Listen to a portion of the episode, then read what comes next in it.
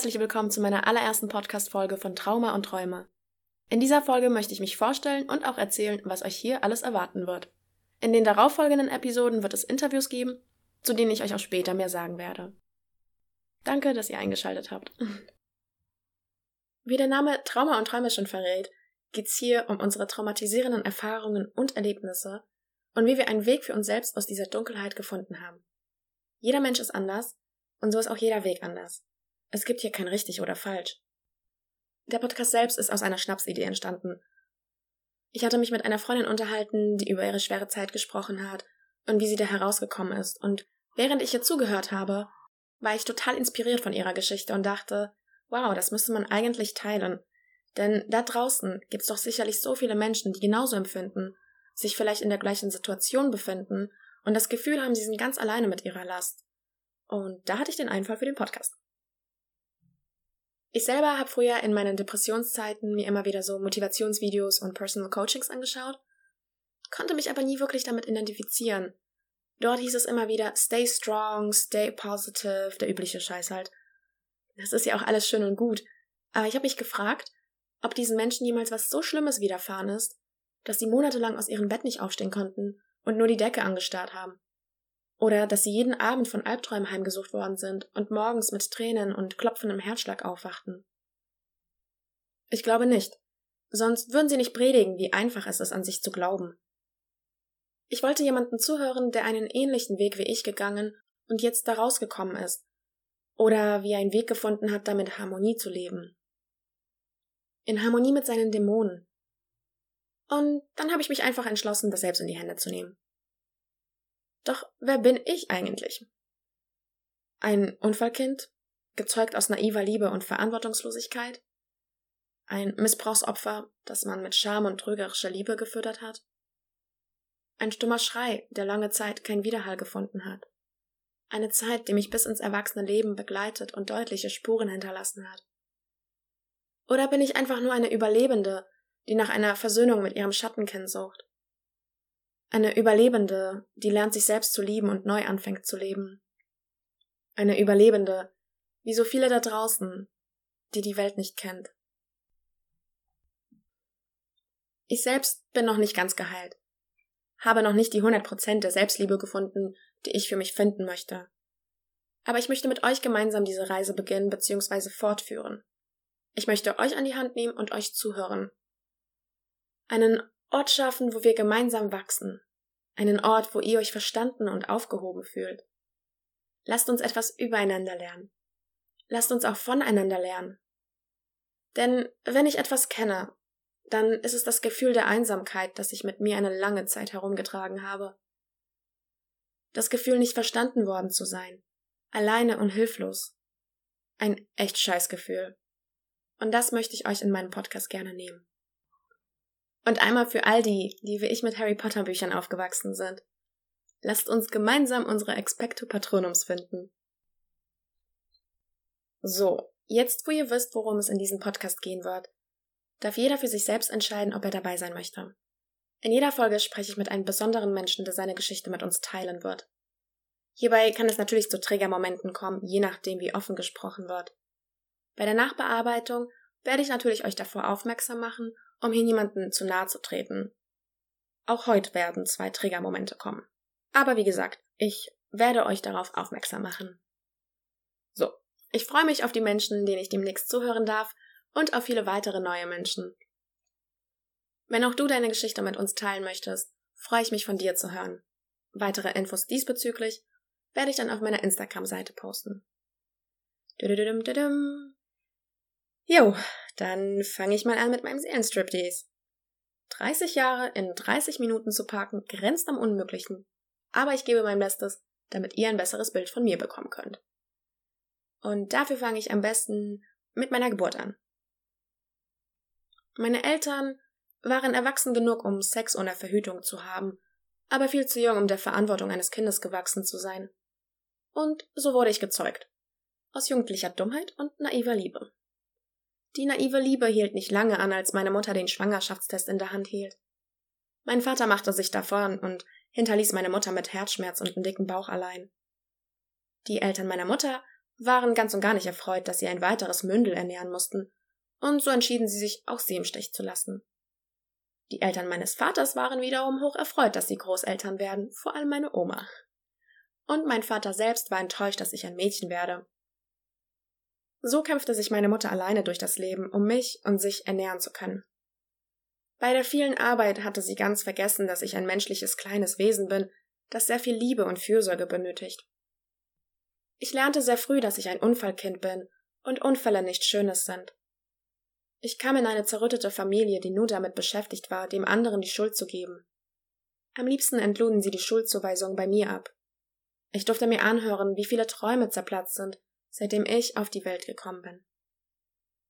Meine Grundbedürfnisse in der Kindheit wurden vernachlässigt. Man behandelte mich wie eine Puppe. Und wie man folglich weiß, haben Puppen keine Bedürfnisse, die gestillt werden müssen, keine Gefühle, auf die Rücksicht genommen werden muss, keine Stimme, die sich wehren kann. Puppen kann man anziehen, wie man möchte, und mit ihnen spielen, wann man möchte.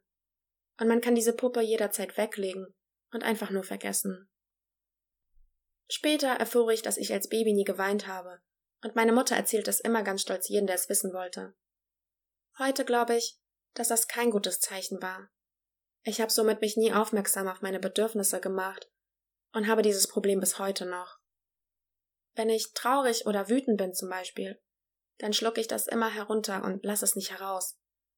Ich schlucke es so oft hinunter, dass ich manchmal tagelang Bauchschmerzen davon habe. Und dann gibt es Tage, an denen diese unkontrollierten, verdrängten Gefühle herausplatzen. Ich verwandle mich dann zum Hulk, wie ich das gerne nenne, und zerstöre alles und jeden, der sich mir in den Weg stellt. Aber am meisten zerstöre ich mich selbst. Ich baue eine riesengroße Mauer um mich herum auf, und lasse niemanden an mich heran, finde dann aber selbst erschwert Zugang zu meinen Gefühlen. Ich würde sagen, ich trage sehr viel Licht in mir, aber auch sehr viel Dunkelheit. Die Arbeit in meiner Selbstentwicklung liegt darin, meine innere Dunkelheit mit Licht zu zerbersten, diese böse, zerstörerische Kraft in mir vollständig kontrollieren zu können. An manchen Tagen würde ich gerne schreien, um diese ganze Wut aus mir herauszulassen, aber das geht nur schlecht in einem Mehrfamilienhaus. Naja, ich bin in Polen geboren und in Deutschland aufgewachsen, als meine Mutter ihren damaligen Mann kennengelernt hat. Der Gute war 1,90 Meter groß und ehemaliger Boxer, entschied sich dann aber fürs Frauenboxing und schenkte meiner Mutter und mir ein paar zusätzliche Traumata. Mit ihm begann der Verlust des Vertrauens. Er hatte gewisse Tricks sich angeeignet, um mir etwas beizubringen. Zum Beispiel, als er wollte, dass ich ihn Papa nenne. Für jedes Mal, wenn ich seinen Namen benutzte, bekam ich eine Ohrfeige ins Gesicht. Ich lernte sehr schnell, ihn Papa zu nennen. Als meine Mutter eines Tages nicht zu Hause war und ich ihm einen Kaffee kochen sollte, vergaß ich die Kaffeemaschine auszuschalten. Er säuselte mit einem lieblichen Ton, dass das gefährlich sei, doch er würde mir einen Trick zeigen, dies nie wieder mehr zu vergessen. Er nahm meinen Zeigefinger und hielt ihn auf die heiße Platte. Ich war damals sieben Jahre alt. Aber glaub mir, ich vergesse nie wieder mehr eine Kaffeemaschine auszumachen. Meine Mutter lernte bald darauf einen neuen Mann kennen und wir zogen 500 Kilometer weiter um. In dieser Zeit holte meine Mutter alles nach, was sie für sich als verloren geglaubt hatte. Ich blieb da etwas auf der Strecke zurück. Es wurde nicht zusammen gegessen, nicht zusammen gespielt. Es waren immer nur sie und der Mann und ich allein im Zimmer. Meine Mutter hatte auch nie wirklich Geduld gehabt. Sie sprach entweder gar nicht mit mir oder schimpfte und verbat mir alles Mögliche. Als es schon gar nichts mehr zu verbieten gab, verbot sie mir auch mal wochenlange Radio zu hören. Ich musste dann im Stillen in meinem Zimmer sitzen und mich einfach nur mit mir selber beschäftigen. Das Tolle am Alleinspielen war, ich habe immer bei Monopoly gewonnen. Das Doofe ist, dass ich ein schlechter Verlierer heute bin. An manchen Tagen vertraust sie mich mit dem Gürtel. Meistens, wenn ihr mein Ton nicht gefiel. Sie sagte, sie erträgt meine Stimme nicht, ob ich dann nicht normal sprechen könnte. Ich habe mich irgendwann mal gar nicht mehr getraut, mit ihr zu sprechen. Am allerschlimmsten war, dass sie als Kindergärtnerin gearbeitet hatte, und während ich sie besuchen kam, sah ich fremde Kinder auf ihrem Schoß sitzen, mit ihr zusammenspielen und lachen. Die Bilder schmerzten mich sehr, da ich zu Hause selten bis gar nicht umarmt worden bin. Wenn ich geweint hatte, sagte sie, ich soll nicht heulen. Das Leben sei schon hart genug. Schulkameraden, die meine Mutter kennenlernten, weil sie zum Beispiel ihr Praktikum bei ihr absolvierten, erzählten mir dann immer, dass sie sich mit meiner Mutter auch privat treffen würden auf ein Käffchen. Und was für ein Glück ich hätte, so eine tolle Mutter zu haben. Ich wusste wirklich nicht, von wem sie da sprachen und empfand sehr viel Neid ihm gegenüber. Wenn ich meiner Mutter zum Beispiel erzählte, dass mir etwas zugestoßen sei, sagte sie immer, ist schon komisch, dass immer nur dir solche Sachen passieren. Anderen Kindern passiert sowas nie. Vielleicht solltest du mal darüber nachdenken, warum das so ist. Damit implizierte sie, dass mit mir etwas nicht stimmen würde, und so wuchs ich mit dem Glauben auf, dass etwas mit mir falsch sei.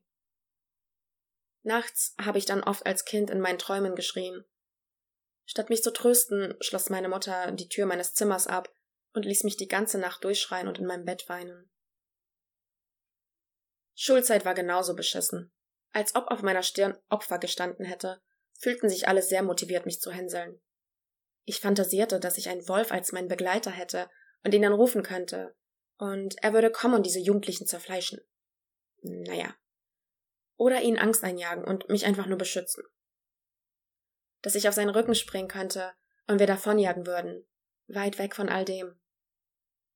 Ich wünschte, es wäre jemand da gewesen, der mich beschützt hätte, der mir ausnahmsweise sagen würde, dass ich ein liebenswürdiger Mensch bin, der mir sagen würde, dass er sich freut, dass ich überhaupt am Leben bin. Ich habe existiert, aber ich habe nicht gelebt. Ich fand dann später in Büchern meine Sicherheit und die Welt, in der ich gerne gelebt hätte. Ich konnte alles sein, aber vor allem sicher. Zu Hause anzukommen nahm mir immer die Luft zum Atmen weg. Ich fühlte mich isoliert, unsichtbar, wie eine kleine Blume, die langsam vor sich verwelkt, weil sie keiner gießt. Heute weiß ich, dass ich ein verdammter Kaktus bin und gar nicht so viel Wasser brauche. Bis heute hege ich auch eine tiefe Sehnsucht für einen Hund. Es wäre schön, alles nicht ganz alleine durchstehen zu müssen. Leider muss ich mich mit dieser Sehnsucht weiterhin gedulden, da mein Vermieter es nicht erlaubt. Aber zurück zum Thema, denn ich schweife sehr gerne ab. Die Ferien verbrachte ich in Polen bei meiner Familie. Und auch wenn ich froh war, mein reguläres Heim zu verlassen, so erdrückte mich das Gefühl jedes Mal, wenn ich meine Familie am Bahnhof sah. Es waren gemischte Gefühle, so gemischt wie auch meine Familie. Ich hatte zwei Stiefopas. Intakte Familien kannte ich nur aus Büchern. Der Opa mütterlicherseits begrüßte mich immer nur in seiner Speedo-Unterhose bekleidet und rückte seinen ekligen Körper an mich. Dabei klatschte und betatschte er mehrfach meinen Arsch, um mir dann zu sagen, ich soll mehr essen, dann hätte ich einen besseren. Vor seinen Besuchen fürchtete ich mich am meisten. Ich stand immer eine Minute vor seiner Haustür und plädierte, dass ich mich nicht von seinen Worten verletzen lassen soll und dass das sicherlich eine Aufgabe von Gott sei, mich auf die Welt da draußen besser vorzubereiten. Aber jedes Mal, wenn ich seine Wohnung verließ, brach ich in Tränen aus und hasste mich ein Stück mehr. Er war der Meinung, ich sei zu dünn, versuchte mich immer zu mästen, wenn er fragte, wie es in der Schule läuft und ich stolz ihm zum Beispiel erzählte, dass ich in Englisch Klassenbeste sei, lachte er mich aus.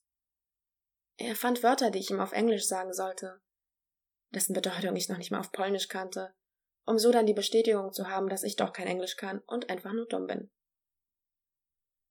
Er beleidigte mich mit Worten wie ich sei ein Monster und kein Mensch, dass meine Mutter mich mal lieber hätte abgetrieben, dass ich hässlich bin, wertlos und ersetzbar.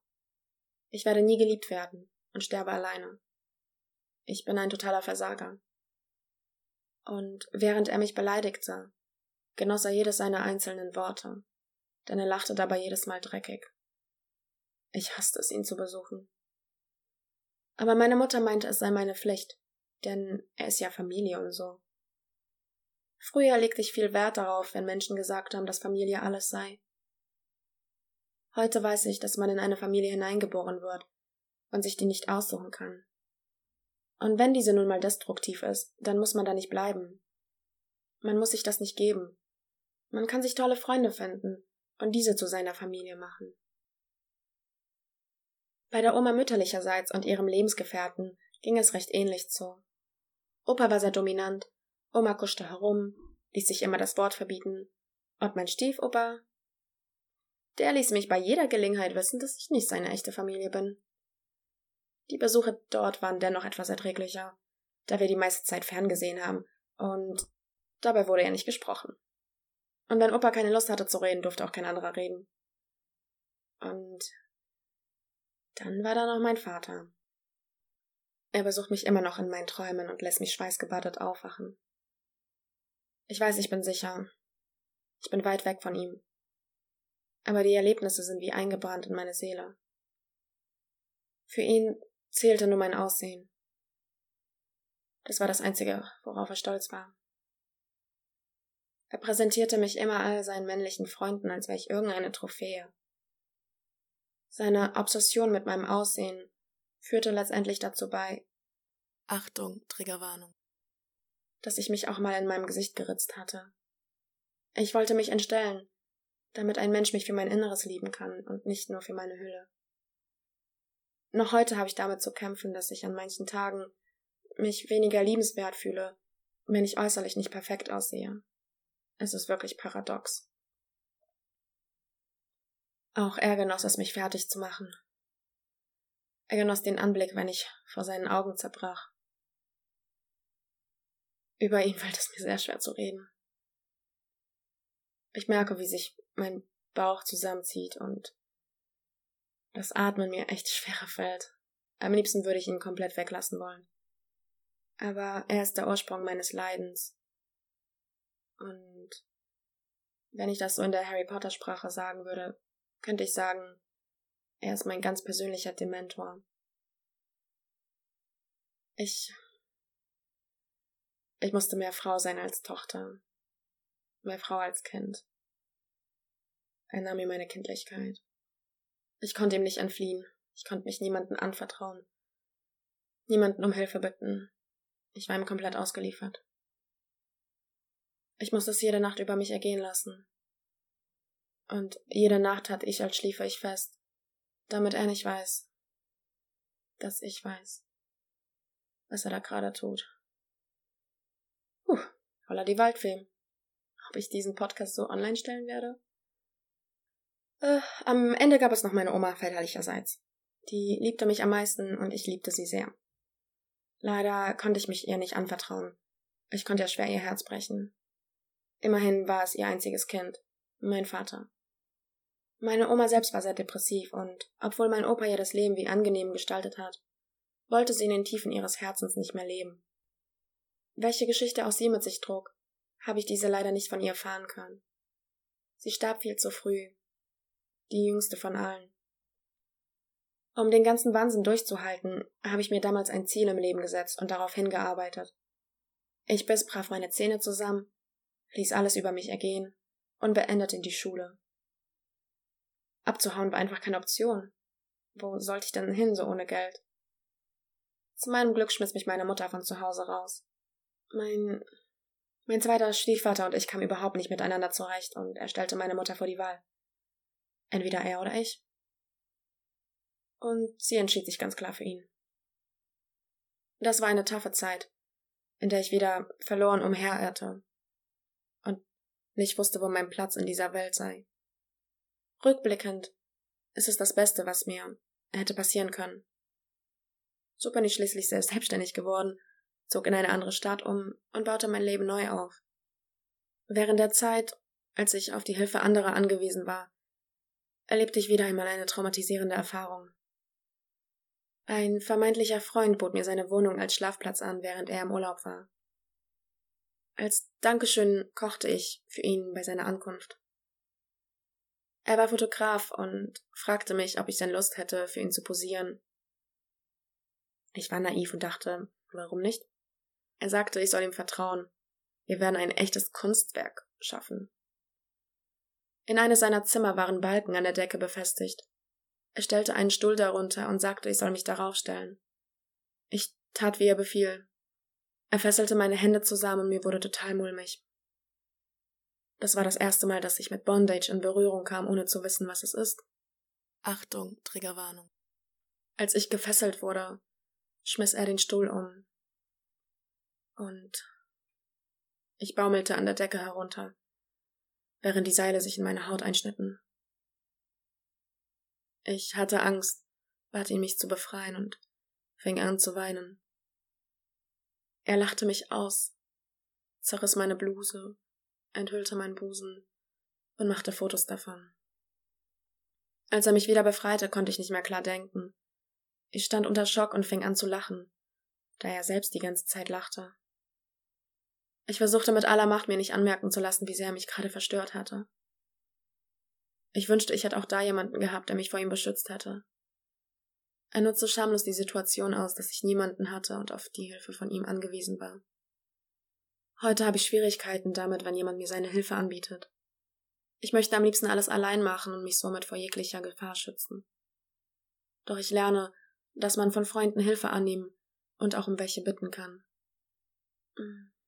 Mein Leben zeichnete sich durch sehr viel sexuelle Gewalt und psychische Misshandlungen. Heute habe ich starke Vertrauensprobleme und Verlustängste. Denn jedes Mal haben Menschen, denen ich vertraut habe, mich entweder verlassen oder mich sehr verletzt. Mit 23 Jahren entschied ich mich dann noch einmal Therapie zu machen, weil ich mit mir selbst nicht klargekommen bin und ich nicht wusste, wie ich das alles alleine tragen soll. Davor war ich vom 8. bis zum 18. Lebensjahr in Therapie. Man könnte sagen, meine gesamte Kindheit und Jugend hockte ich in Therapiezimmern.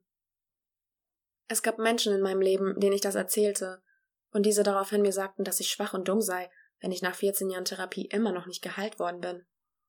Ich schenkte diesen Menschen Macht, mich zu verletzen und zerbrach meinen Kopf damit, was denn mit mir falsch sei, dass ich so lange in Therapie bin und immer noch Schwierigkeiten im Leben habe.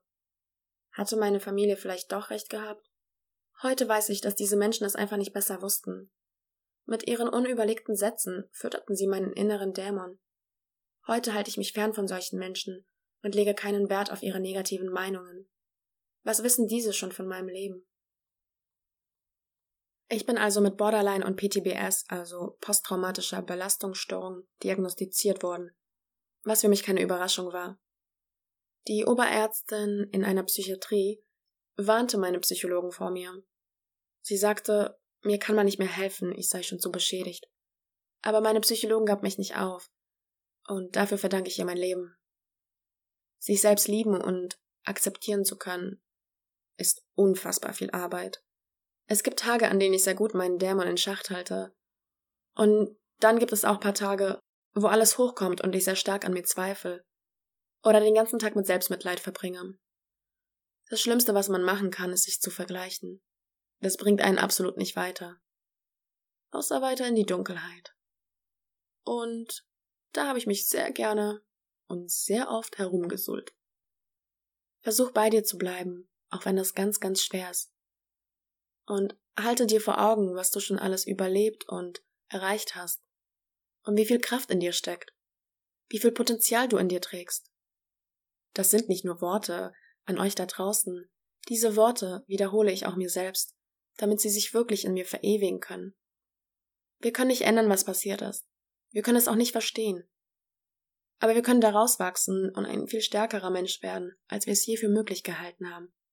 Wir allein entscheiden, welchen Weg wir gehen möchten und wann wir dafür bereit sind. Umgib dich also mit Menschen, die dir gut tun und wo du du selbst sein kannst.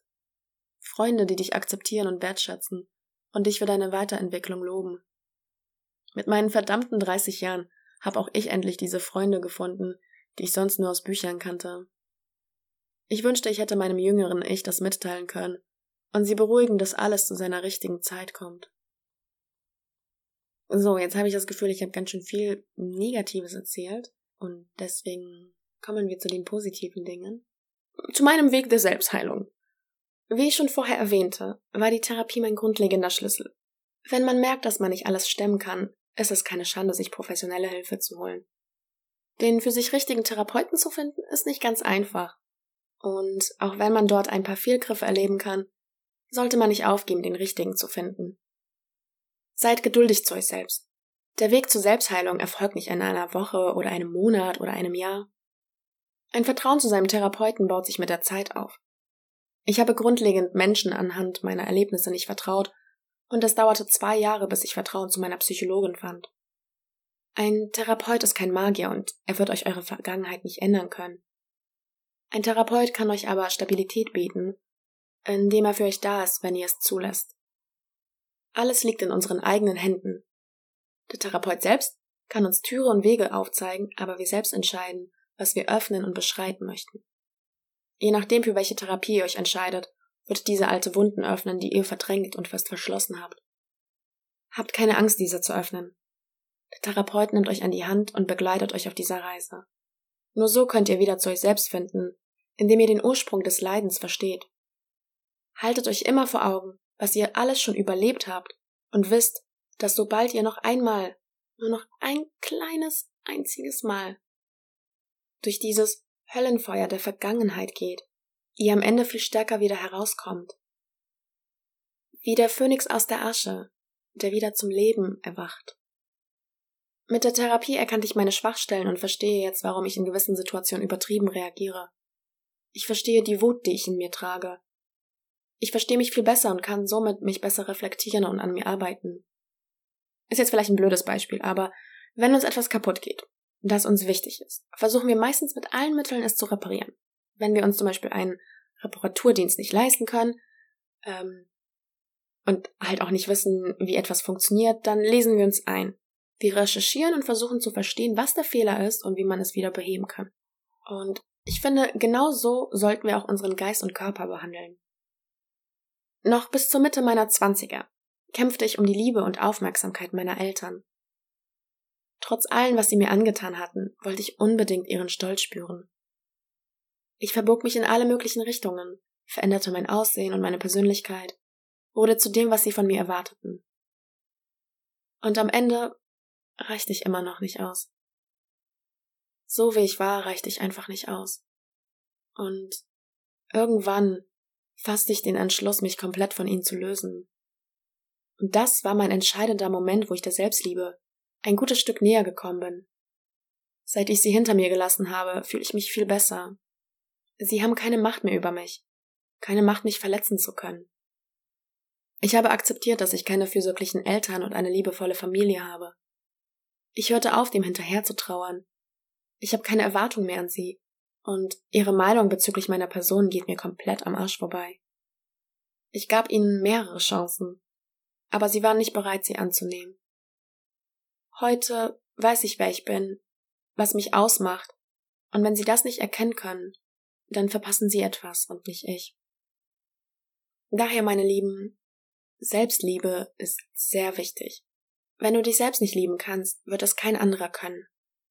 Oder er wird es können, aber du wirst es nie akzeptieren. Du wirst immer nach der Nadel im Heuhaufen suchen, warum du nicht liebenswürdig bist. Ich habe früher diesen Satz wirklich sehr gehasst. Ich dachte immer, warum soll ich mich ändern? Der Mensch muss mich so lieben, wie ich bin, sonst hat er mich nicht verdient. Heute weiß ich, dass die Dämonen, die du mit dir selbst trägst, nicht die Last eines anderen Menschen werden sollten. Meine letzte Beziehung war mit einem wundervollen Menschen, der so wie ich war. Nur leider vor meiner Therapie. Zerfressen mit Schuldgefühlen und Selbsthass, konnte er nicht sehen, was ich an ihm liebte. Jeder Tag war ein Kampf, ihm zu beweisen, dass er gut ist.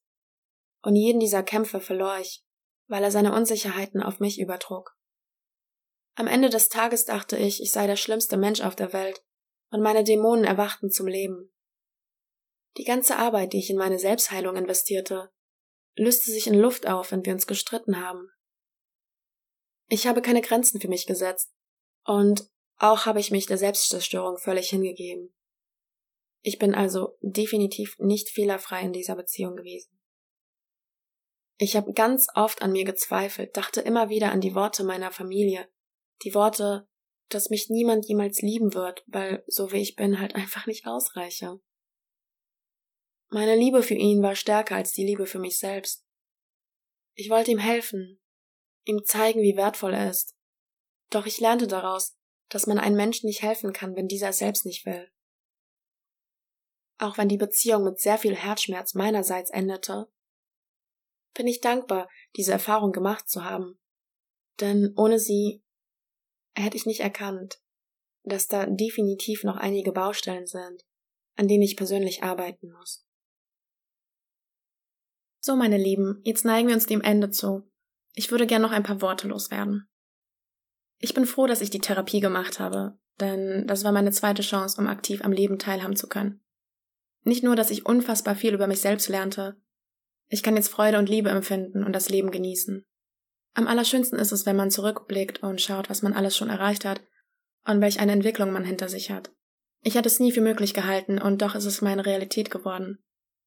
Ich danke meinen Freunden an meiner Seite, dass sie an mich glauben, wenn ich es selbst mal nicht kann. Und ich danke auch den doofen Menschen, die ich treffen musste und die mich versuchten zu brechen. Ohne euch wäre ich nicht so stark geworden, wie ich es heute bin. Und der Beweis für meine Entwicklung? Der Mut, diesen Podcast zu machen und ihn auch wirklich online zu stellen. Ich danke euch fürs Zuhören und wünsche euch ganz viel Kraft, wo auch immer ihr seid und was auch immer ihr gerade durchstehen müsst. Seid gut zu euch selbst, vertraut auf die innere Kraft, denn die ist wirklich in uns vorhanden. Und vergisst nicht, ihr seid nicht allein. Und noch eine kleine Info. Am Ende jedes Podcasts lese ich etwas aus meinem Notizbuch vor. Viele der geschriebenen Texte sind an diesen besonderen Menschen gebunden, da er meine Muse zum Schreiben war. Keines dieser Worte erreichte ihn und ich glaube auch nicht, dass er es hier hören wird, dennoch bedeuten sie mir sehr viel. Zwei Körper, eine Seele, zwei Geschichten, ein Schmerz. Ich schweife gerne mit meinen Gedanken zurück an den Tag, an dem wir uns begegnet sind. An den Tag, als wir uns in den Arm geschlossen haben und den Herzschlag des anderen fühlten. Welch eine kosmische Kraft wir doch verspürt haben. Als hätte das Universum seine gesamte Energie benutzt, damit unsere Seelen endlich zueinander finden können.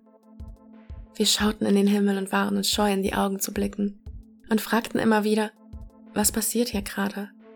Wer bist du? Wo warst du mein Leben lang? Wir waren zwei Fremde und doch waren wir Verbündete. Wir konnten es uns nicht erklären, doch unsere Chemie knisterte in der Luft. Wir fühlten die Spannung förmlich. Wir spürten den Geist des Universums mit uns an jenem Tage. Denn unsere Seelen liebten einander noch bevor unsere Körper sich trafen. Ich war wie du, du warst wie ich. Die Art, wie wir kommunizierten, unsere Mimik und Gestik und unsere Vergangenheit waren vom gleichen Schicksal besiegelt. Wir erfuhren im Kindesalter keine Liebe, an der Tagesordnung standen Ablehnung, Gewalt und Missbrauch. Wir fühlten uns allein und verloren. Wir fühlten uns ungeliebt und wertlos. Doch wir kämpften weiter. Immer mit der großen Hoffnung vor den Augen, eines Tages den Menschen zu finden, der uns gleicht, der uns liebt, der uns akzeptiert. Und wir überlebten die Kindheit und die Jugend. Wir trugen schwere Risse davon mit, Narben an unseren Seelen.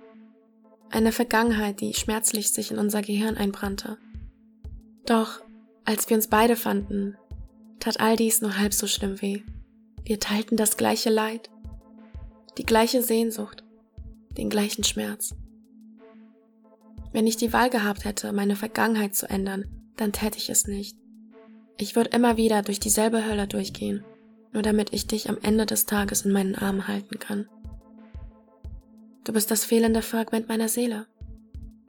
Meine Zwillingsseele. Niemand wird mir je die Erinnerung rauben können an unser allererstes Treffen. Es war Magie und ich behalte es ewig in meinen Herzen. Was auch immer danach kam, zählt für mich nicht. Ich liebe dich, auch wenn unsere Körper nicht mehr miteinander vereint sind. Und werde dich immer lieben, auch wenn unsere Körper zu Staub verfallen. Meine Seele hat deine berührt und deine Seele berührte meine.